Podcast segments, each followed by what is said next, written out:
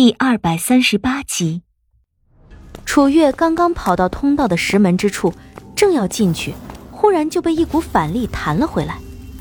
同时，从那充满了金色雾气的通道之中，传出来一个十分熟悉的声音：“师妹，这么久没见，不叙一叙？”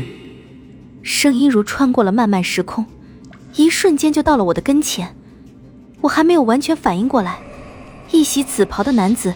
就已经立在了我的面前，太快了，根本就来不及做任何的反应，人本能的就后退了好几步。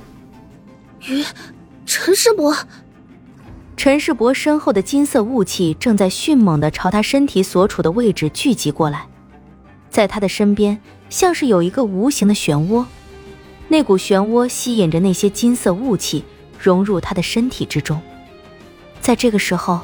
我终于反应过来，那些金色雾气到底是什么？是龙魂，他在吸收龙魂之力。陈世伯的眼眸平平的看着我，脸上带着如沐春风的笑容。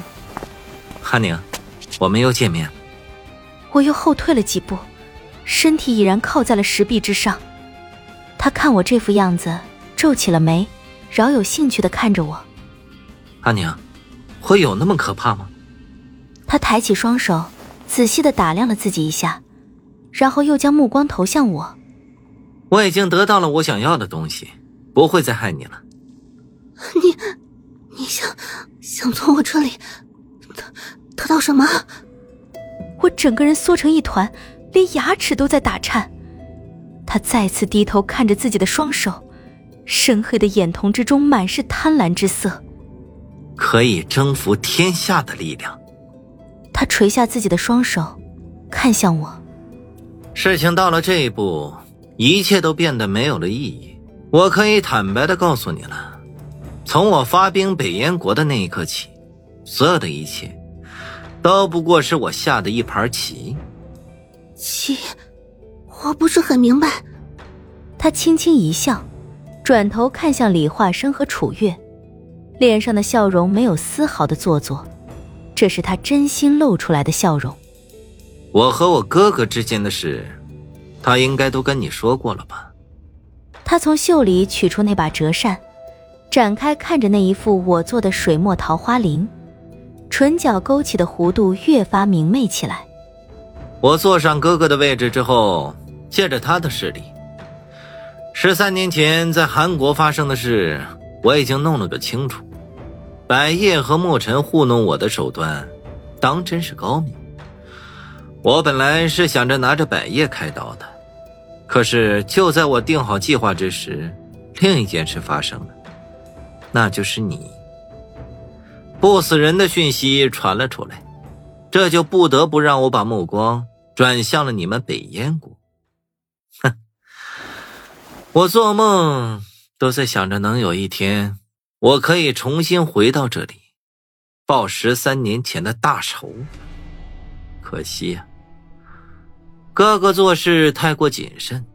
我虽然知道登环山的护山幻境会在什么时候关闭，但一直没有机会进入这里。我从小就是在登环山长大，清楚这里的一切。但是，姬奇拼命也要保护住秘密。在取代了哥哥太子之位之后，我开始在整个晋国查询晋国和登环山之间是不是有什么联系。皇天不负有心人，虽然是时间长了一点但我终归还是从我那短命的父王那里得到了一些绝世的隐秘。这些隐秘，我想就算是哥哥也未必知道。这第一任靖王跟随武王伐纣。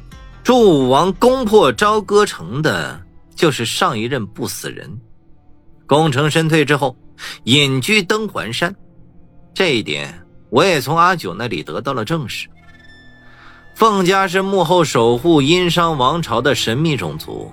那个不死人，在攻破了朝歌之后，为了永除后患，杀尽了凤家全族。阿九是当今天下最后一个凤家后人。虽然朝歌城攻破之时，阿九只有十五岁，但是亲历了一个王朝的更替，其中杀尽了他全族的不死人，即便他在南海之底冰封了数百年，也是永远也忘不了的。第一任靖王和当时的不死人同样效命于武王麾下，彼此之间交情颇深。这不死人隐退之后，武王为了让不死人可以完全退隐。很多有关不死人的消息都被抹掉了，但是靖王那里却流传了下来。这些流传下来的秘密呢，在数百年之后被我翻了出来。这就是为什么父王送我和哥哥前来登环学艺之时，姬奇虽然知道父王的目的为何，依然还是接受了我们的缘由。因为登环山的先辈和晋国的先辈是深交挚友。陈世伯有一搭没一搭的摇着扇子，完全不顾一边楚月愤怒的脸和昏迷不醒的李化生。现在的他已经不在乎任何人了。你说的这些，和你的那盘棋有什么关系？陈世伯的唇角微微扬起，扯出一个阴险的弧度。为了得到这股力量，我就不得不做些什么。四年之前。魏国发兵北燕国，明目是为了报当年败于牧尘手下之仇，实则是为你的不死心而来。你二哥叶方是个废材，有牧尘这样的悍将在手，居然还会输的是一败涂地。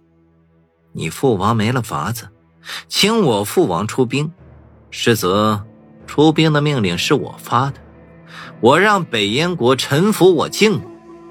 你不会真的天真的以为我看上你北燕国那一亩三分地儿了吧？啊，哈哈，我只是想用这个名目昭告天下，你那颗不死的心，我要了。有晋国的力量罩着北燕国，可没哪个诸侯敢来找你们的不痛快。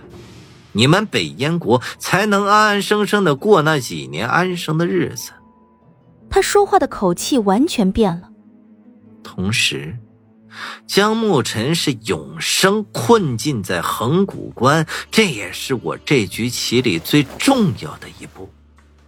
帮哥哥从我眼皮子底下逃走的人，我怎么可能轻易的放过呀？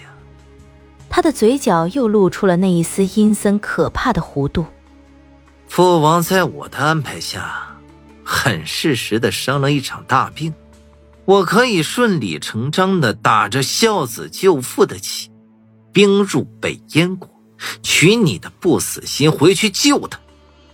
在我毁掉出关的索桥的同时，就已经取了牧尘的性命。